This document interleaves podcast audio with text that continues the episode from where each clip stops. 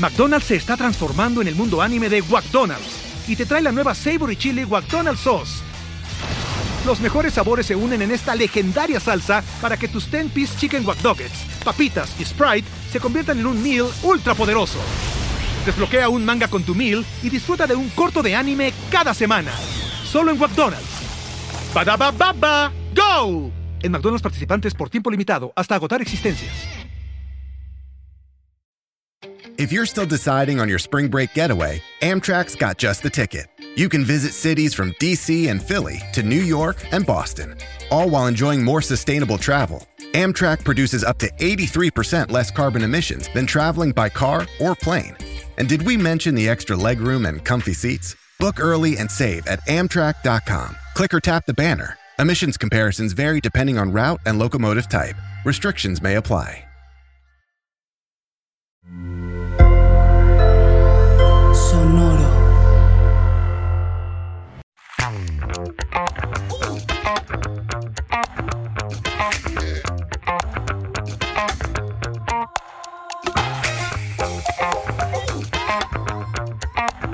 ¿Qué tal mis estimados herejes? Bienvenidos a Herejes, el podcast, un espacio para conocer y discutir tópicos históricos, científicos, filosóficos, de actualidad y cultura popular desde el pensamiento crítico y la evidencia disponible, intentando siempre encontrar el humor y el punto medio. Amigos, yo soy Bobby, eh, uno de esos, a la verga, estoy destruyendo mi oficina.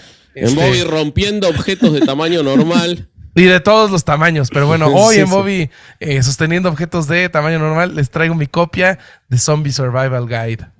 Este, Ok. que la tenía ok. por- Ese Debe de ser un libro grande. Ese no es una edición de bolsillo. Es como una, grande. como el directorio telefónico más o menos. Claro, es de esas que ponen en la, en la entrada de las librerías, ¿viste? Sí. Este es un que libro es- del mismo tamaño que los tengo yo en mis manos Claro, para que a vos se te ve. comparación. Sí, sí, sí, toda la cabeza. Que Sí, es sí, de sí, los sí. mayas. Ah, este además quiero agradecerle a, a- a Claudia Cue que no me lo mandó. Está padrísimo. Muchas gracias. Ay, qué Que chido. a mí no me mandan nada. Bobby recibe libros. Yo recibí nada. libros Nada que, que voy a promocionar nada. en Instagram. Sí, sí, sí. Sí, Este, estás sí, muy sí. lejos. ¿Qué, qué te puedo yo decir? Eh, primer coanfitrión, eh, Vasco. ¿Cómo estás? Bien, bien, bien. Muy contento. Eh, muy contento del tema que vamos a grabar hoy. La verdad que es un tema muy cercano a mi corazón. Desde hace muchos años que leí sobre todas las mentiras de China eh, en un libro de Guy Sorman y después aprendí un poco más sobre Mao Zedong y, y todas esas cosas. Así que es un tema muy, muy cercano a mis intereses. Eh, y nada, estoy muy contento también porque cada vez más gente se suscribe al canal de Herejes el Podcast, aunque vos que estás escuchando o viendo esto, lo sabés, Tú. lo sabés, no lo estás diciendo, pero vos sabés que mirás todos los contenidos y no te suscribiste. Entonces, vos, para este video, suscribite, es gratis, es fácil y nosotros llegamos a los 100 mil. Oye, ¿y si es alguien que está haciendo hate watching, que nos, nos ve porque nos odia? Suscribite igual, así te Sí. notifican y puedes hacer hate watching mucho más ordenado. Sí. ¿Ok? Ok. Ustedes, Kikos, que vienen uno por día a decirnos Ustedes lo mal que hicimos. Ustedes, episodio testigos de Jehová. Kikos. Que Sí, no- suscríbanse, suscríbanse. Por ya favor, están aquí para pedimos. dejar su comentario de mierda. Por favor, denle Es al- más, suscriben. si se suscriben, les contestamos cada uno de los comentarios que dejen. Ah, va. Sí, Va, va, va, exactamente. va, va. Exactamente. Muy bien, este, pasemos con el siguiente señor eh, mayor, el Geralt de este Rivia llamado Herejes el podcast, Alejandro. Ah, me Ah, gusta. Alejandro, sí, es que es, can- es canchero, güey, sensual, este, sí, sí, este, el Y ha, era el- y ha cazado, ha cazado uno, uno que otro monstruo en las noches. este, Eh, de Madero. espérense, En la noche de Madero. espérense, Cuando quietos, ya se hacían la. Se hacían las 3 de la Quietos, mañana. Ya eran las 3 de la mañana y no había nada en, la, en el rol. eh, cazó algún que otro monstruo, alguna bruja. Sí, Este, sí, sí, sí, sí, sí, sí, sí. que ¿Cómo bueno, la verdad es que las brujas de The Witcher no están nada mal, No, pero no. Mames, no, no, no, no, no, no, no, no. Tampoco Gerald de Rivia, ¿no? Hay que Ah, no, todo. eso sí, este, deje su like en el episodio, sí, le daba unos besotes a Geralt de Rivia. Sí, sí, sí. sí. ¿Cómo estás, Corsario? Muy ya te vamos bien, a dejar cabrón. hablar. ¿Bien? Qué bueno, ah, qué, qué bueno. bueno. Vasco, ¿de qué vamos? Oye, pinche tema, güey. El Vasco está bien contento porque otra vez vamos a hablar eh, así de en pinche diagonal de Rusia, güey. Sí, güey, como que este es el, Viene, viene contento por eso, güey. el, el podcast es, es un programa infinito de los intereses de Vasco, güey. Sí, güey, a huevo, a huevo. Pero ¿sabes cuáles también Bajita son los la mano, intereses güey. de Vasco? Y, de nosotros, las, las playeras, las bolsas y las tazas que Chunchos ah, te está haciendo para herejes en Chuncho MX. Así Como la que tiene puesta Roberto en este momento. Esa mera de la luz del mundo, miras qué chulada. Así que si quieres Que, que les doy un el- datazo, un datazo. Esta es la favorita del Tlatuani Carlos Vallarta. Ah, mira, Sí, sí, sí. muy bien. y hace poco Lolo de Leyendas Legendarias nos honró usando en un episodio la de la del diario, la, de La del Cucurrul. diario. sí, Sí, sí, sí, sí. sí, que esa es mi favorita. Esa es Bueno, mi ahí les dejamos el link en la descripción para que se metan y pues chequen el- la mercancía y, y, este y pues se vistan de herejes. sí, sí, Eso, sí. eso, Pónganse, eso, eso. pónganse el uniforme oficial. Este, y bueno, pasemos, pasemos al tema. Vasco, ¿cómo carajos es que vamos a hablar de nuevo de uno de tus intereses? Eh, y, y por qué, por qué el, el título? ¿Por qué las locuras de Mao? Porque Mao, Zed- Mao Yo me lo imaginé como- convertido en llama o algo así. No, es que eh, fue buscado eso eh, porque tenemos a un hombre que para muchos es considerado un dios, ya vamos a hablar de eso, o una figura que trasciende lo humano eh, en este comunismo chino todavía actual, en el que se niegan a revisar la figura de Mao Zedong. eh, pero la verdad, su accionar fue el de un demente, en muchas cosas el de un sociópata, el de un psicópata, eh, el de un homicida en masa. Eh, pero ahora el Corsario nos contará un poco más de quién era este sujeto. Yo vengo solamente a contarles historias demenciales. Pero a ver, tiempo, yo, quiero una aclaración.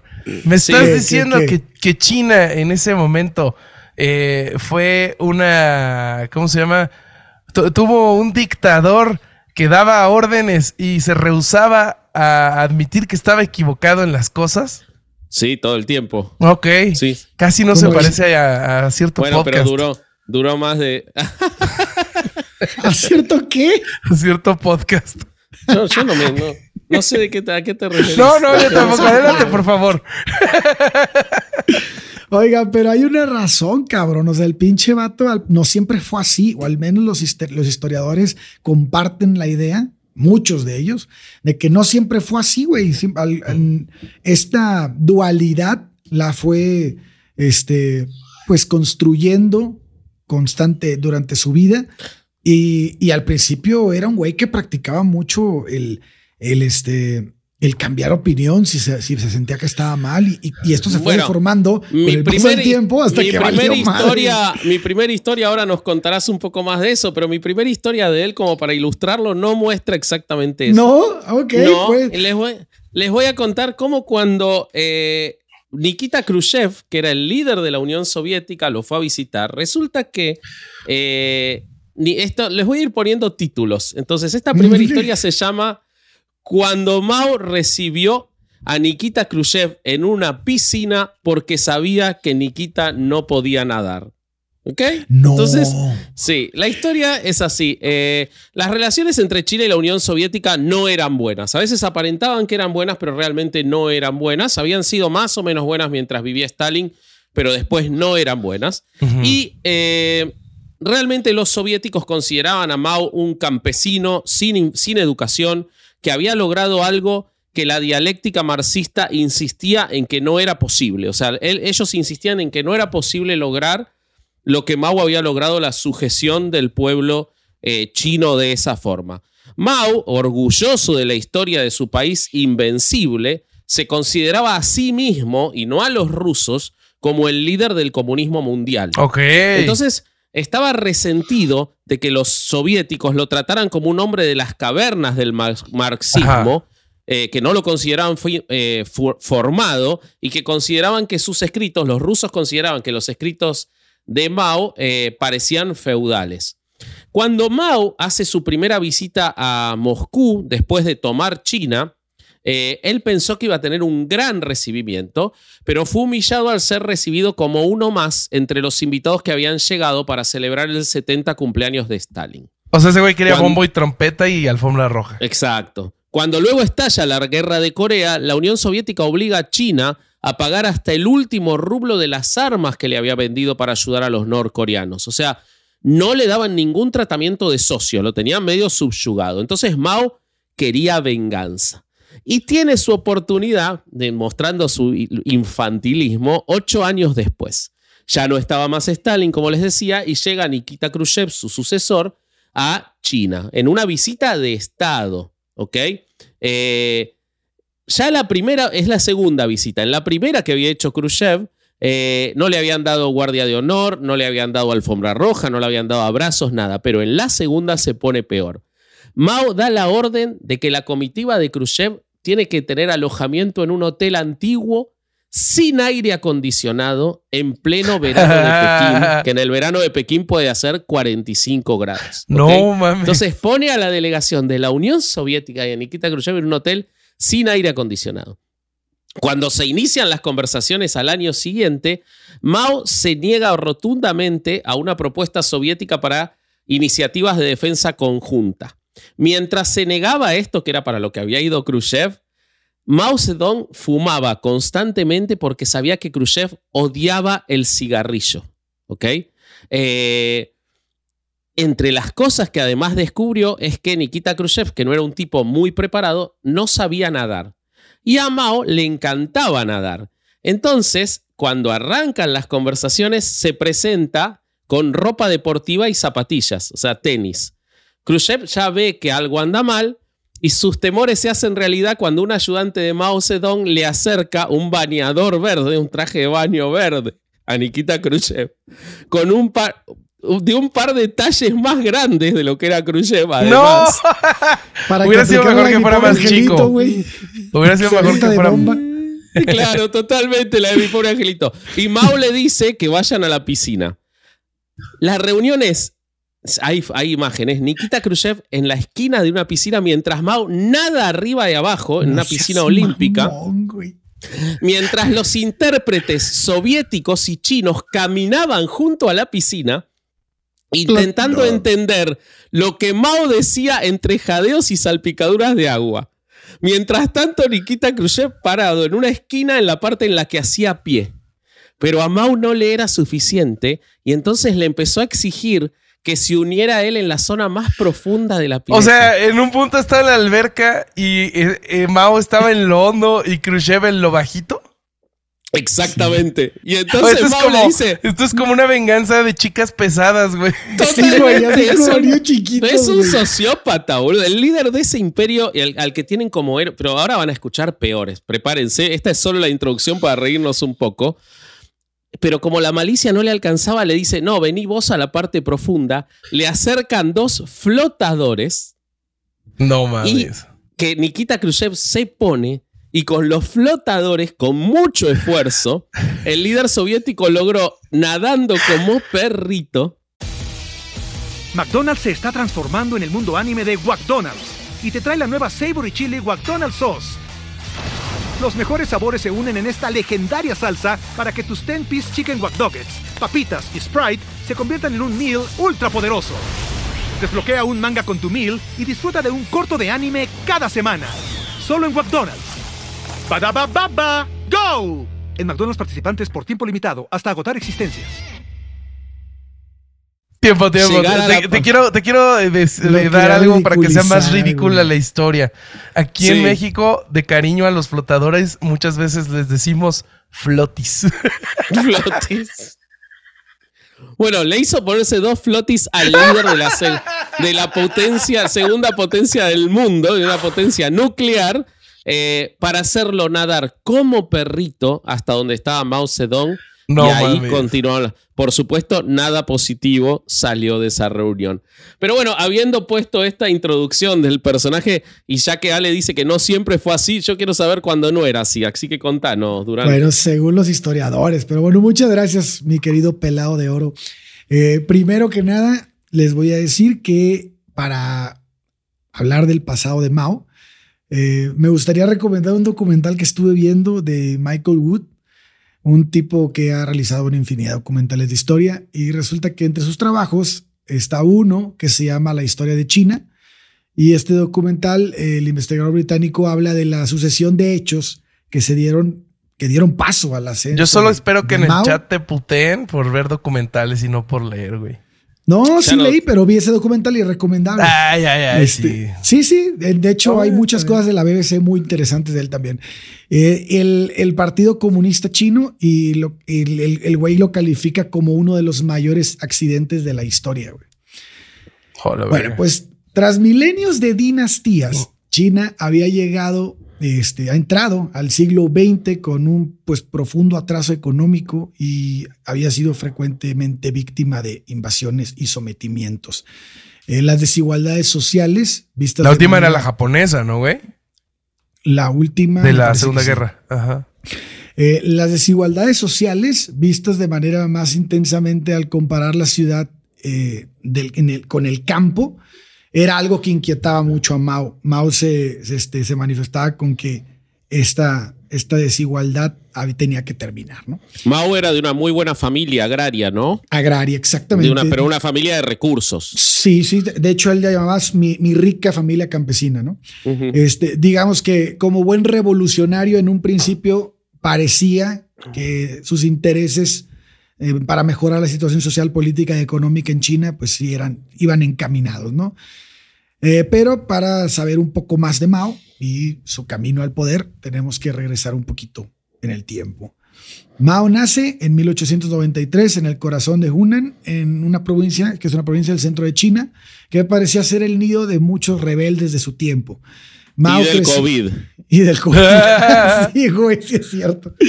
Eh, Mao creció en lo que él mismo llamó, como dice Vasco, una rica familia campesina, en la que tuvo acceso a una educación privilegiada y su mezcla del conocimiento occidental y, eh, moderno y chino clásico este, va a ser fundamental para contar su historia.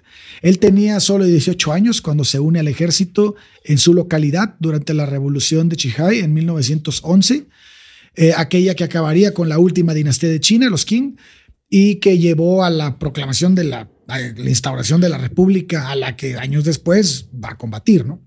Claro, si quieren saber más de eso, vean El último emperador. Así es. De eh, Bernardo Bertolucci. Así es. A diferencia de otros líderes comunistas de su país, la experiencia de Mao era netamente campesina no había estudiado en universidades de Francia o la Unión Soviética. Cuando se mudó a la capital, fue ayudante de bibliotecario en la Universidad de Pekín y este era pues prácticamente toda su, su, este, su experiencia laboral, ¿no? Digamos que esta relación con el campo y el encuentro con la ciudad le dio a Mao un cierto conocimiento nativista que de alguna manera lo ayudó a unir estos dos mundos, el rural y el urbano. Por ejemplo, este güey era muy hábil para usar la cultura popular que atraía a gente común y al mismo tiempo el pelado escribía poesía, güey, que era bastante bien considerada entre los intelectuales. Entonces, Siento que me están hablando de dos personas completamente diferentes, güey. Sí, güey, sí, exactamente. Había desarrollado también todo tipo de habilidades políticas que usó con gran efecto tanto para neutralizar a sus oponentes en el seno del Partido Comunista como para hacerse cercano a los aldeanos, o sea, a ser un tipo más populista, güey. Eh, era un excelente organizador, tenía un gran carisma y su propia procedencia lo llevó a prestar atención a los problemas de los campesinos. O sea, este güey era, por un lado, como un zapata, güey, y por otro lado, como un pinche Porfirio Díaz cuando estaba con los burgueses, güey. Sí. Su obsesión por el campo la mantuvo toda la vida. Ahora después vamos a ver cómo eso fue muy dañino para, para, y causó la muerte de muchísimos chinos, su obsesión por el campo. Pero sí, sigue, sigue adelante. Sí, este, hay un, hay un suceso que marca, bueno, que los historiadores que, que encontré remarcan como que un parteaguas y que es, es cuando, este, un, que es cuando decide eh, suerte en el sentido de, eh, llevar a cabo una larga marcha, que se conoce como la larga marcha en 1934, que llevó al ejército rojo chino, este, las Fuerzas Armadas del Partido Comunista a recorrer 12.500 kilómetros en 370 días, güey. Entonces, como les digo, a esto se le conoce como la larga marcha, es una estrategia para huir del ejército de la República a manos de la KMT hasta que el Ejército Popular de Liberación pues se sintió lo suficientemente fuerte, que estaba liderado por Mao, eh, para poder este, hacer frente, ¿no? Eh, bueno, uno de los sucesos que, que este, Ah, en esta, larga, en esta larga marcha, muchas de las personas que, que, comenzaron, pues obviamente no lograron terminar, pero esta táctica para evitar la confrontación sentó las bases para la huida de los nacionalistas a finales de septiembre de 1949. Eh, otra cosa que es muy interesante en Mao es la relación que tenía con Stalin, porque eh, una, si bien a la muerte de Stalin rompe muchas de las relaciones que tenía con Rusia, Stalin, lo, él veía a Stalin como un maestro, no lo veía como un, este, como un par. Como un par, güey, exactamente. Sí, lo veía, lo veía hacia arriba. Sí, eh, sí, sí. de, este hecho, de hecho, lo que ocurre después, que ahora, ahora voy a contar, lo que se llama el gran salto adelante, tiene que ver con separarse de la Unión Soviética. Sí, sí, sí, sí. Eh, eh, también, más allá de las fronteras de China, digo, es, Mao también comenzó a llamar la atención de los grandes poderes del mundo de la época. Se acercaba a los nacionalistas de Estados Unidos y los comunistas de la Unión Soviética, y esto se volvió parte del pulso político entre Washington y Moscú. No es eh, posible entender el liderazgo inicial de Mao sin la ayuda que recibió de Moscú, pese a que no era bien visto en la internacional comunista por su interpretación del marxismo. Stalin fue quien lo ayudó a que el movimiento comunista mundial se pues, terminara rindiendo de alguna manera ante Mao. Eh, sí. Y aunque pues, la muerte de Stalin marcó también el fin de la amistad inquebrantable entre las dos naciones comunistas. Como vimos en la anécdota anterior, este, en, la, mojada anécdota anterior. Así es. Los últimos años del líder soviético también se volvieron decisivos en la formación de la República Popular China. Sí, Ale, de hecho es muy, muy trascendental la cuestión de eh, el separarse de la Unión Soviética, porque lo que ocurre es que cuando, eh, como bien vos decías, eh, el toma China de los nacionalistas del gobierno de Chiang Kai-shek, que son quienes tienen que escapar a Taiwán y fundan Taiwán, eh, Mao vive esa primera década entre 1949 y 1957 eh, bajo el ala soviética, en especial en el Stalin. ¿no? En esa época él colectiviza la tierra, se empeña en la producción de alimentos, crea comunas y lleva a cabo las primeras de muchas sangrientas purgas contra sus líderes políticos. Eh, a diferencia, además, una cosa que él construye en esa primera época, en esa primera década, a diferencia de la KGB, que Rusia había construido en un edificio que era el edificio más importante de Moscú, él construye a toda China como eh, un espacio de espionaje. Cada chino tenía que ser el comisario de sus vecinos. ¿Ok? Él así no necesitó Siberia. Cada pueblo era un pequeño gulag.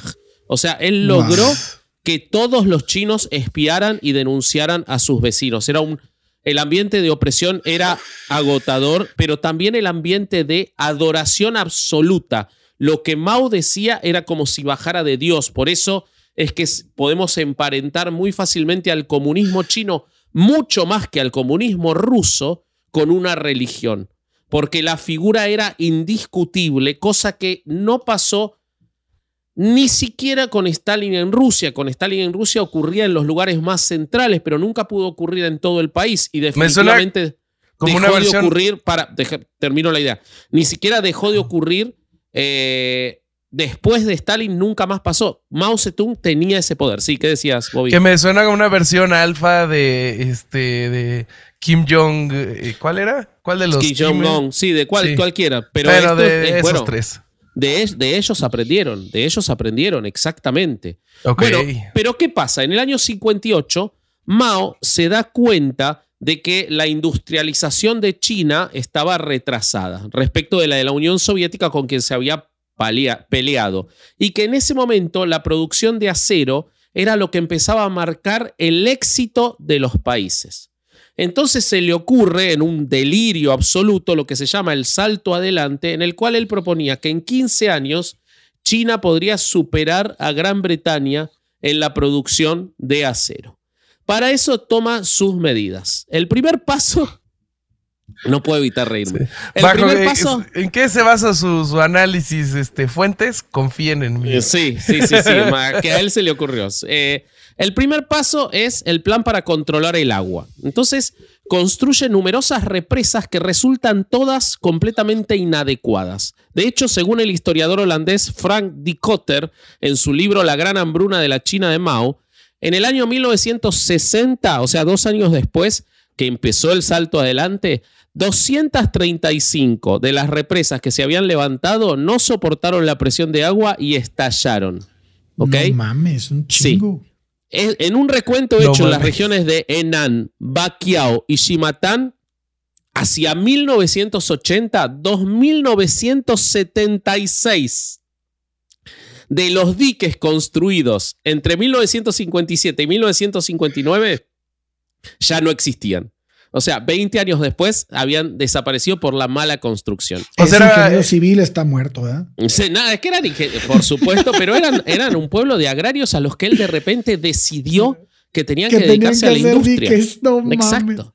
Bueno, Mao creía en su idea, insistía en que la voluntad humana podía sortear cualquier obstáculo. Religión, muchachos, religión. Y esto llevó al caos terrorífico. Para producir ese acero que él había prometido, los chinos empezaron a construir altos hornos, que es como se llaman los hornos de acereros, en los patios de sus propias casas, donde fundían No. desde ollas y cucharas hasta herramientas para labrar la tierra. O sea, se empezaron a quedar sin nada para hacer acero.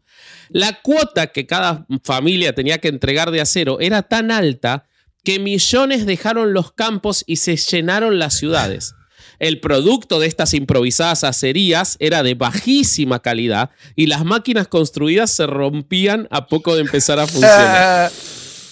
No seas cabrón. Pero acá viene lo grave. Hey, it's Kaylee Cuoco for Priceline. Ready to go to your happy place for a happy price? Well, why didn't you say so? Just download the Priceline app right now and save up to 60% on hotels. So, whether it's Cousin Kevin's Kazoo concert in Kansas City, go Kevin, or Becky's Bachelorette Bash in Bermuda, you never have to miss a trip ever again. So, download the Priceline app today. Your savings are waiting. Go to your happy place for a happy price. Go to your happy price, Priceline. Como consecuencia de esto, la agricultura es dejada de lado y era un país agrícola, tenían que alimentar a la gente. Entonces la agricultura es dejada de lado a gran escala. Claro, En el primer madre. año esto no se siente, pero al segundo año la producción de granos merma de forma alarmante. Y para empeorar la situación, como los comisionados de las comunas enviaban cifras falsas e infladas de producción al poder central porque le tenían pánico, lo que le quedaba a los campesinos luego de enviar las cosechas era insuficiente para alimentarse. De hecho, se dice que durante la gran hambruna hubo hasta canibalismo. Se calcula que No. murieron entre 16 y 55 millones de personas, pero para que esto todavía ni empezó. no mames. No, Sí. ahorita que dijiste lo del acero, igual es un dato muy, muy antiguo, pero bueno, China siempre se conoció por una producción de acero cabrona, ¿no? Fue de las No, primeras. La producción de buena calidad es a partir de, el- de la década del 70 con la muerte Pero, de Mao. pero fíjate, hay un dato interesante de, de, de Cyril Lydon donde él marca que en 1400 Chin- eh, China ya tenía producción de acero cabrón. ah, ok, y, ok. que- y- sí, sí, y- sí. y además en esa década, en ese año, perdón, produjo el doble de lo, de lo que produciría Europa, toda Europa, 100 años después. Claro. O sea, Claro, no pero bueno, mames, la cabrón, pero el problema no era el acero, el problema era la No, industria que el empezaron a problema usar. la organización Claro. que tenían, güey. Pero como Mao jamás reconocía que la culpa era de él y que sus políticas eran una mierda y una locura, a él se le ¿Dónde he ocurre visto que, esto antes? que el problema era las cuatro plagas. Que no había grano por culpa de las cuatro plagas. No, No. porque se había ido la gente, sino por las cuatro plagas. Tres de ellas eran eh, las que empeoraban la salud de los chinos y la cuarta, según él, el que se comía los granos. Entonces, él dice, a ver, los chinos tienen malaria, tifoidea y peste. Vamos a enfrentar a las moscas, las ratas y los mosquitos. Pero la cuarta plaga eran los gorriones, que supuestamente se comían el grano, según Mao. Y como nadie lo podía contrariar, eh, le hicieron caso. Entonces, él empezó la campaña de las cuatro plagas No. instando a que la gente cazara a todos Gorrión. estos animales. ¿Ok? No. Entonces, se rodeó de obsecuentes que hicieron un cálculo totalmente delirante basado en nada. Un gorrión, com- según ellos, comía alrededor de 4 kilos y medio de granos anuales. Y que entonces, si mataban a un millón de gorriones, lograrían el ahorro suficiente de grano para 60 mil personas. ¿Ok? Síganme porque esto va peor. Eh, Mao entonces hace un acto y le dice a su pueblo, los gorriones son una de las peores plagas, son los enemigos de la revolución, se comen nuestras cosechas. Son los conservadores. Mátenlos. Claro, No seas exacto. mamón, güey. O sea, es como los gatos negros que mataban cuando fueron. Que, Como las lechuzas, güey, cuando Que mataron a terminaron provocando una peste de ratas, güey. ¿Te acuerdas? Es que prepárate, prepárate para eso. No, Ni- no, no. Sigue Mao, ningún guerrero se retirará hasta erradicarlos. Tenemos que perseverar con, tal, con la tenacidad del revolucionario. Bueno, se hizo una gran campaña publicitaria que mostraba los cuatro jinetes del apocalipsis chino atravesados por una espada. Entonces, se- y además se impone una política de terror. Quien se opusiera a esto era torturado o eliminado. Entonces, Claro. comienza una masacre de aves sin precedente. En un solo momento, millones de chinos salen a exterminar gorriones, destrozan los nidos, rompen los huevos, les disparan, los cazan con gomeras.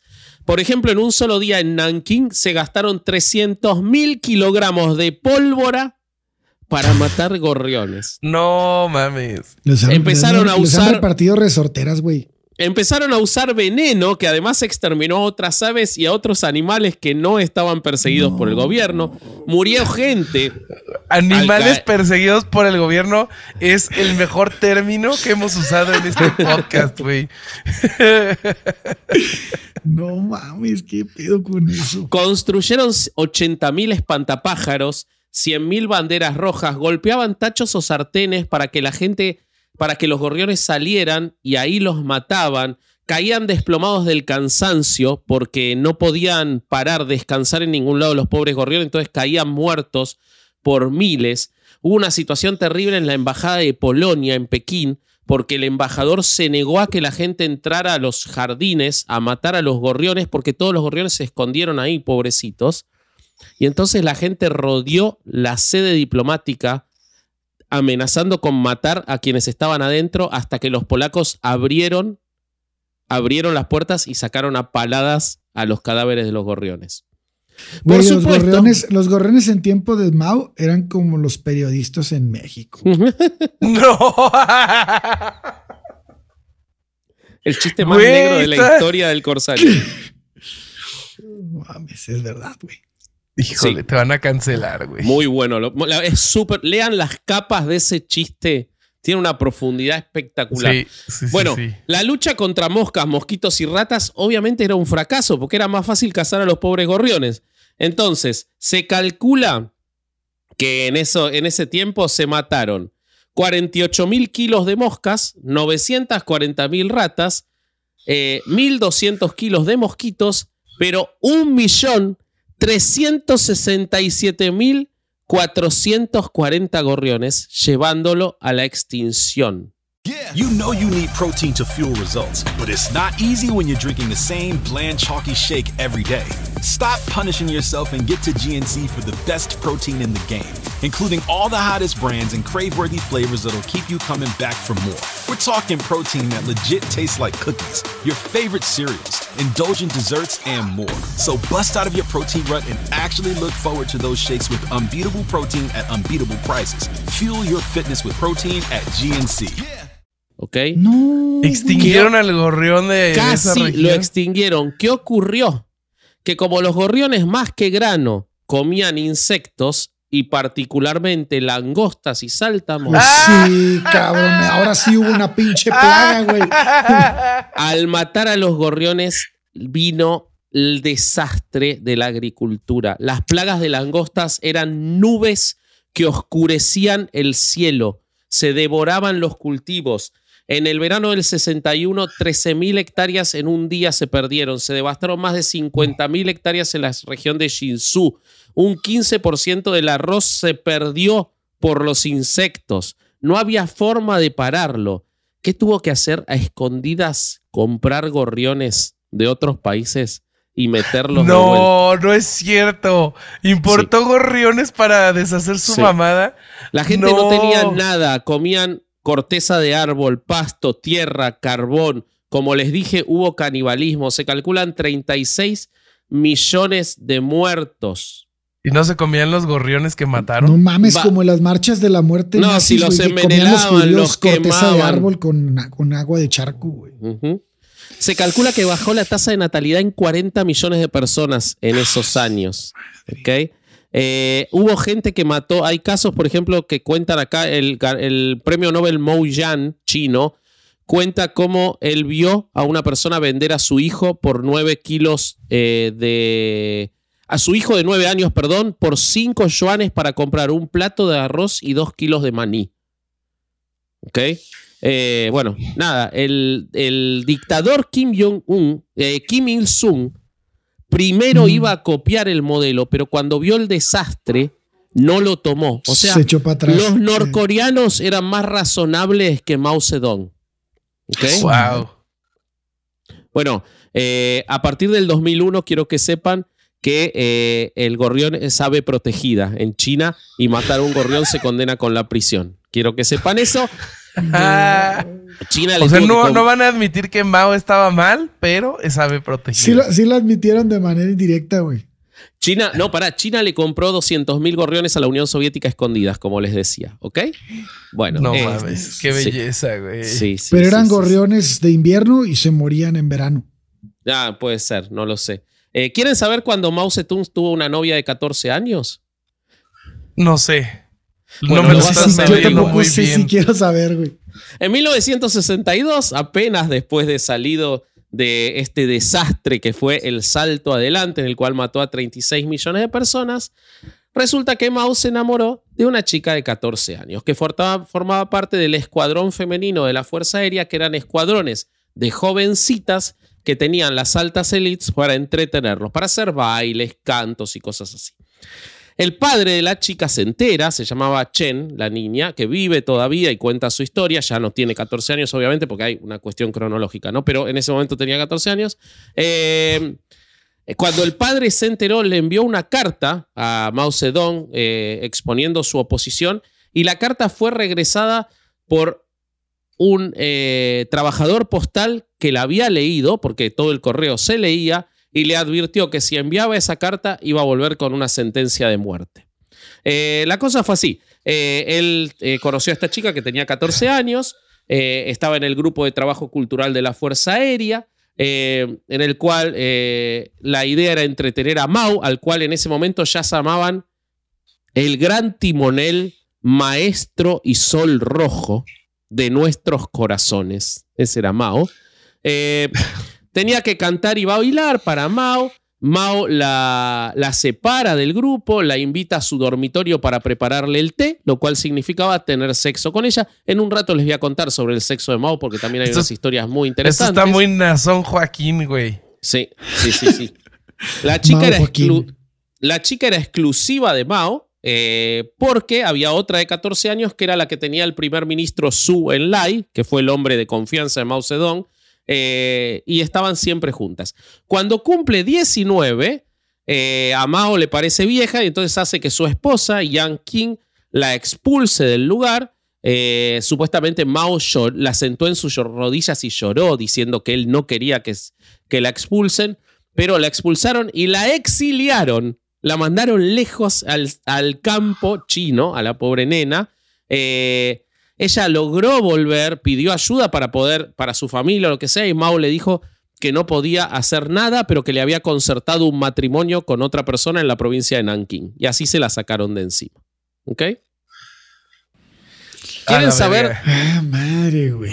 ¿Quieren saber sobre lo que se llama las quejas de la muerte? Este es muy No lindo sé. también. Ya tampoco sé, güey, pero adelante. Si lo trajiste es por algo. En 1957, un año antes del gran salto adelante, Mao Zedong hizo una campaña nacional, nacional, en toda China, para que la gente enviara cartas criticando con libertad al gobierno para buscar mejoras y para así escuchar a la No, población. eso era un buzón de quejas falso. A cada persona que envió cartas fueron perseguidos, encarcelados o castigados con la muerte. Ah, qué mamada, güey.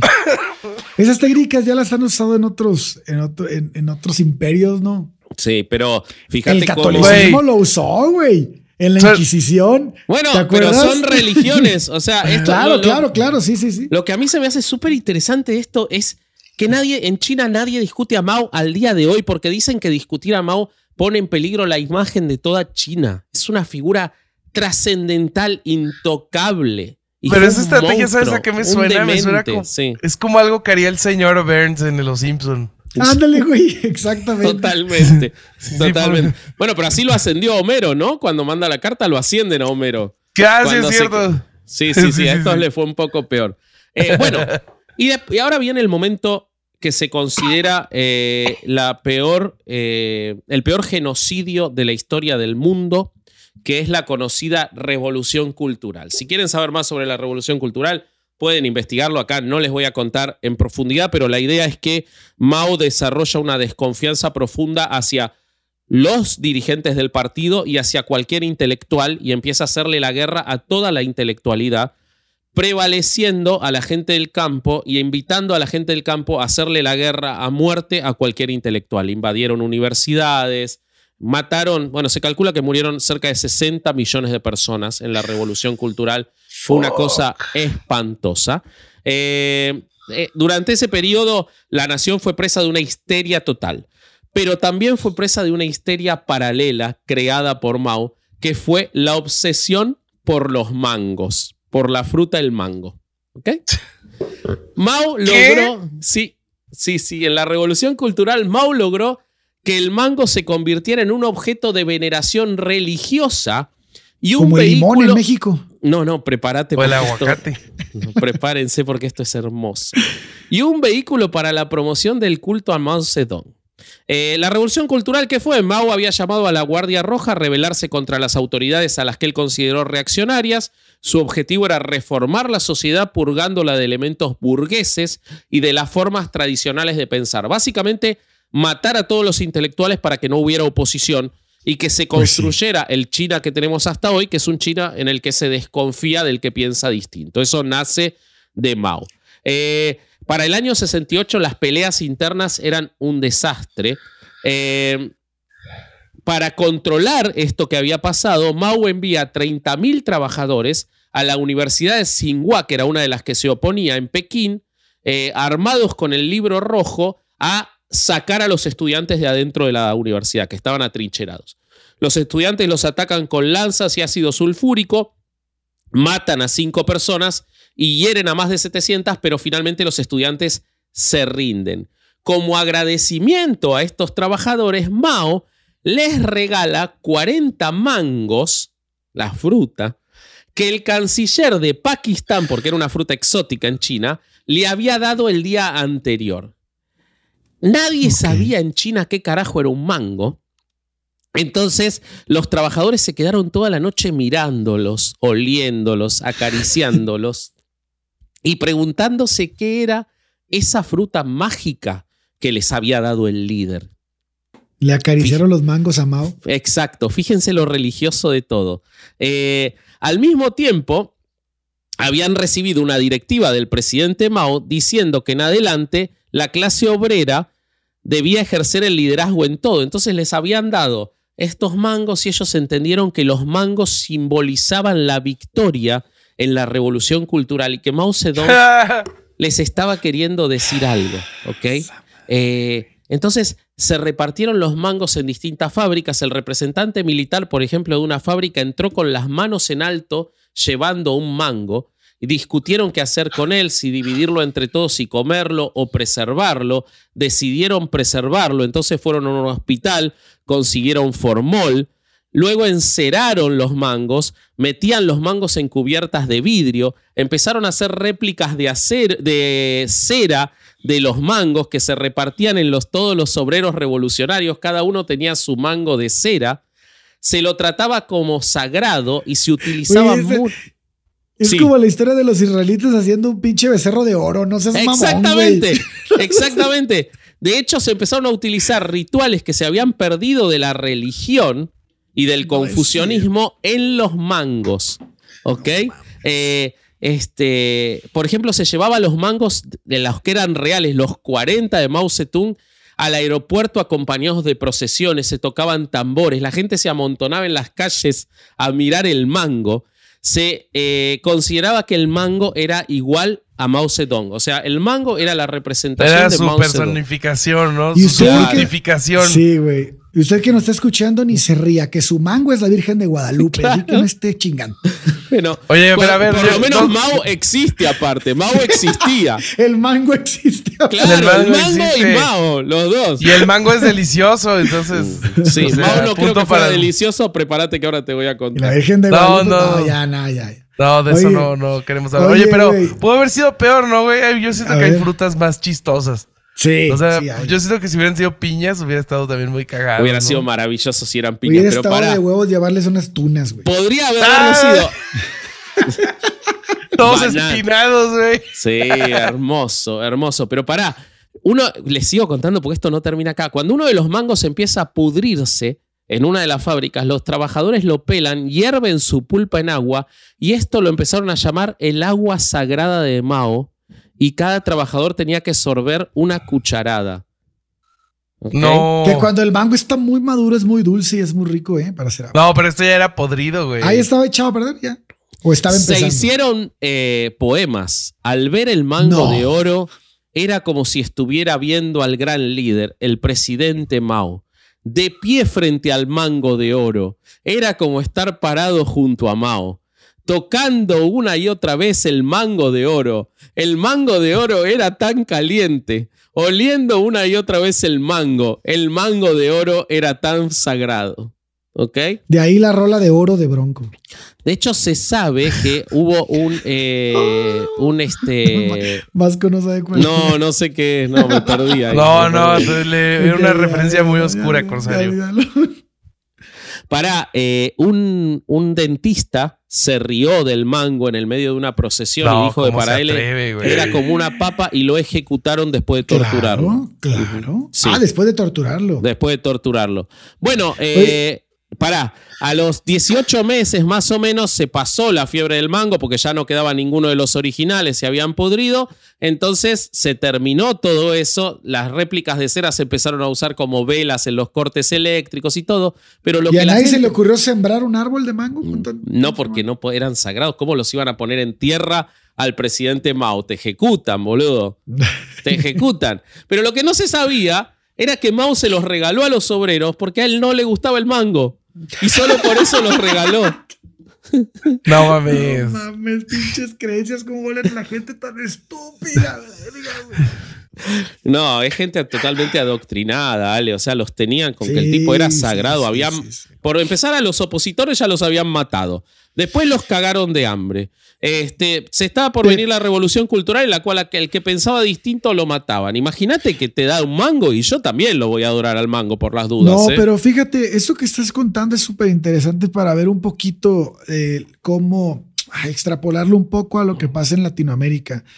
Cuando tú tienes un candidato o un presidente o un gobernador, lo que quieras, que le dice a la gente que no tiene mucho, que de un día para otro, según él, eh, con sus, con, que no les da mucho, pero le tienes que dar muy poco para convencerlos, y les empiezas a dar este trato y a hacerles ver que pueden tener un- una lana si van al banco del bienestar o si van a lo que quieran, eh, después se van a volver personas que jamás te van a cuestionar, güey, porque Totalmente. te ven a ti como un pinche salvador. es la historia Entonces, de todos si los días.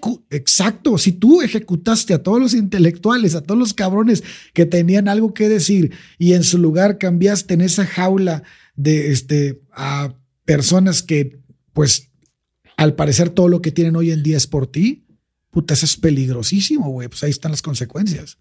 Totalmente. Totalmente. ¿Quieren saber un poco sobre el odio de Mao a las mujeres? Yo creo que es interesante saber un poco sobre eso.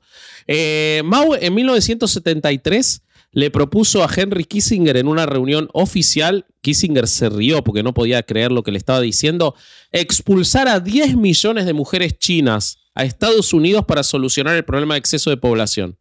O sea, solo expulsar mujeres. Recuerden las terribles consecuencias que ha tenido la ley de un solo hijo en China, en la cual Sí. se mataban a las niñas. Hay documentales atroces. Bueno, todo eso nace con Mao. Propuso expulsar a 10 millones de mujeres. Kissinger pensó que Mao estaba bromeando, eh, pero cuando Mao insistió diciendo, lo que pasa es que las mujeres no sirven para pelear, en caso de que haya una invasión de la Unión Soviética, eh, Kissinger se dio cuenta que le hablaba en serio y no lo podía creer. Eh, Mao Zedong estaba obsesionado con el sexo, tenía sexo con miles de mujeres. Eh, por supuesto, eh, consensuado es una palabra que queda enorme en toda esta historia. Nada era consensuado en China, No mames, ni el sí. sexo ni nada. Y tenía, de acuerdo al libro del doctor Li, que fue su médico personal y que contó toda la historia de Mao Zedong, después de su muerte, tenía un montón de enfermedades venéreas, enfermedad de transmisión sexual, Mao Zedong, y él decía que las mujeres a las que él les contagiaba, porque por supuesto no se protegía, tenían que sentirse honradas de que él las hubiera contagiado con enfermedades de transmisión sexual. ¿Ok? Eh, se negaba a tratarse como consecuencia las enfermedades de transmisión sexual y decía que eh, era un honor que él las contagiara. Lee contó que eh, para Mao el sexo era poder, era poder y que para él vinculaba, él, por ejemplo, por momentos se volvía eh, impotente cuando estaba en una situación de paz, pero cuando lanzaba alguna medida violenta o de guerra, se volvía bien de psicópata esto, ¿eh? la Sí, O vinculación. sea, Mucho, le de la güey, ponía a declararle güey. la guerra a la gente. o sea, Como el asesino serial de mujeres, güey, los que Exacto. necesitan es- ese evento para. eh, pues, a los propios. para llegar al placer, ¿no? Sí, güey. no Exacto, mames. Exacto, exacto. Cuando mandaba una purga o algo así, se sentía mejor y tenía más deseo sexual. Eh, necesitaba, decía que necesitaba. Como el estar- corsario cuando agarra muletazos a la gente, ¿no? Exactamente, exactamente. Eh, decía que necesitaba estar con mujeres porque más sexo le aumentaba la expectativa de vida. ¿Ok? Eh, por supuesto, él vivía como un cosas que ya te se inventa la gente para coger, ¿no? Así. No más, está bien enfermo. güey. Es como Sí. la, la que nos contaba el corsario, la señora esa, ¿no? No, es que es me caso para que yo no me muera, ¿no? Deja que te pegue aquí con unas Ah, pinzas no, güey. y así no me muero. Saca la lengua. A la madre. A la. Sí. Bueno, les cuento un poco cómo vivía Mao. Vivía como un emperador, como un emperador tradicional chino, con todas las comodidades materiales que en China podían permitirse. Eh, sus necesidades físicas eran atendidas por asistentes reclutados entre campesinos jóvenes y sin educación, porque desconfiaba de todo el mundo, quienes lo bañaban, vestían y peinaban, pero que no podían hablar con él. ¿ok? Eh, según lo describen, era una persona desprovista de sentimiento humano, incapaz de dar amor, amistad o calidez. Vivía permanentemente solitario, sufría de insomnio, por lo cual estaba todo el tiempo empastillado. Eh, ponía a sus eh, asesores y ministros y todo uno contra el otro, les hacía, eh, les hacía trampas para descubrir si alguien estaba hablando mal de él o desconfiando o dudando de él y los mandaba a ejecutar. Se entregó a siempre mujeres jóvenes, muchas veces más de una al mismo tiempo. Se dedicaba a la práctica sexual taoísta para prolongar su vida, como les decía. Se hizo hacer una cama especial para su actividad sexual, con el borde de un lado elevado unos 10 centímetros más que el resto de la cama. Eh, y esa cama para la práctica sexual la llevaba por todos lados, inclusive a Moscú. Eh, ¿Quieren saber sobre la higiene de Mao Zedong? Ya estoy, esto es lo último. Siento que este tema va a ser cortito. asco, güey. Su salud era absolutamente, su higiene era absolutamente excéntrica. Los genitales de Mao nunca fueron limpiados. No, Mao decía- no, ¿por qué nos cuentas esto, güey? ¿Por qué, güey? La verga, Vasco. Él decía que solo lavaba su miembro viril güey? adentro del cuerpo de las mujeres. ¡Ah, no, güey! ¿Por qué, güey? O sea, Mao Zedong fue el primer güey que no se lavaba el culo. Sí, exactamente. Nunca se lavó los dientes en su vida. No. Eh, usaba té para enjuagarse la boca cuando se despertaba y comía las hojas después, las hojas de té después de beber el agua, eh, pero jamás tuvo un cepillo de dientes. ¿Ok? Eh, así que esas son las locuras que seleccioné. Después están los horrores, pero me parece que esos los pueden buscar. Algunos ya se los hicimos entender. Pero para concluir, porque seguramente se han reído en este episodio. Yo me reí mucho investigándolo. Hay que recordar que estamos hablando de probablemente el mayor genocida de la historia de la humanidad. Eh, Sí. Además de los 36 millones de personas que mató de hambre en la peor hambruna de la historia de la humanidad, que fue el salto adelante. Eh, se calcula que en la revolución cultural, esta contra los intelectuales, mató a 70 millones de personas. Eh, el historiador John Halliday, en la biografía Mao, la historia desconocida, eh, calcula que hubo 20 millones de los que murieron por la hambruna solo por su ingeniería social. Eh, en el libro Negro del Comunismo, Jean-Louis Margolin habla de 65 millones de asesinados durante el gobierno de Mao Zedong, este, lo cual es toda la población, por ejemplo, de España o del Reino Unido. Y Mao murió en paz a los 82 años, en 1976, y hasta el día de hoy, cual figura religiosa dogmática, China se niega a discutir la figura de Mao. Apenas han dicho que probablemente un 70% de la culpa de la gran hambruna fue de malas decisiones políticas, pero nada más.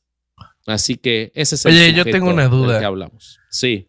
A mí se me ha dicho en diferentes debates sobre religión que este, los regímenes ateos, como el de Mao, han matado más que regímenes cristianos.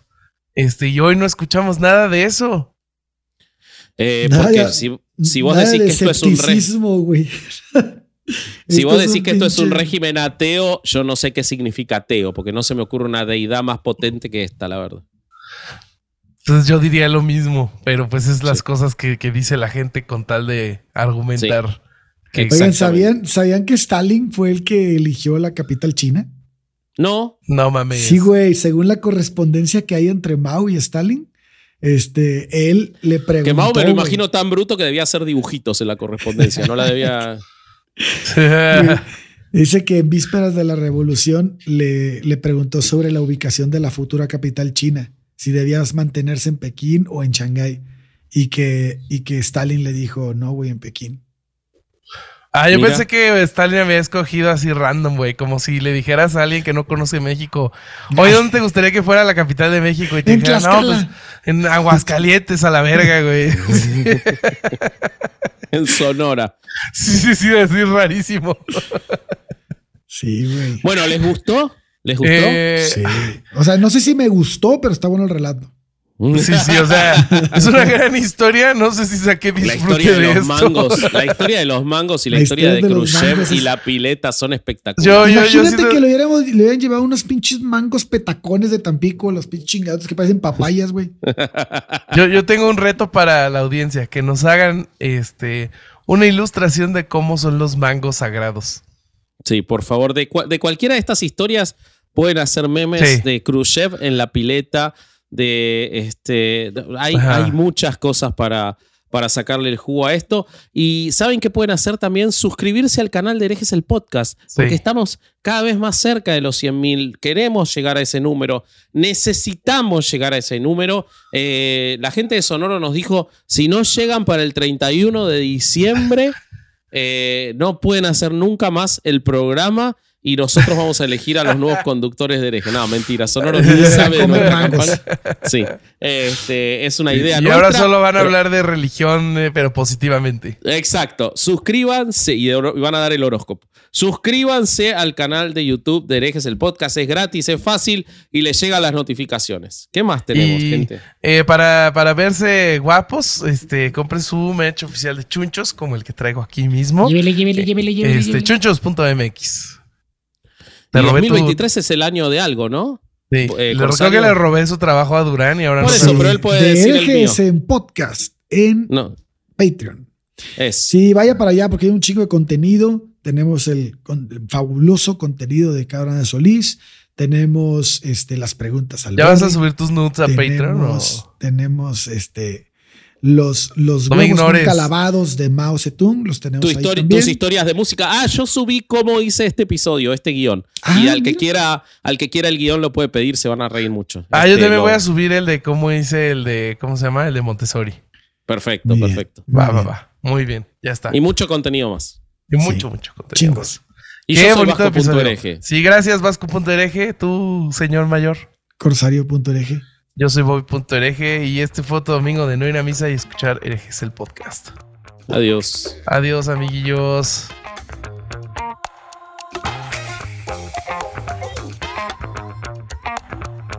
With Lucky Land slots, you can get lucky just about anywhere. Dearly beloved, we are gathered here today to. Has anyone seen the bride and groom? Sorry, sorry, we're here. We were getting lucky in the limo and we lost track of time. No, Lucky Land Casino, with cash prizes that add up quicker than a guest registry. In that case, I pronounce you lucky. Play for free at LuckyLandSlots.com. Daily bonuses are waiting. No purchase necessary. Void where prohibited by law. 18 plus. Terms and conditions apply. See website for details.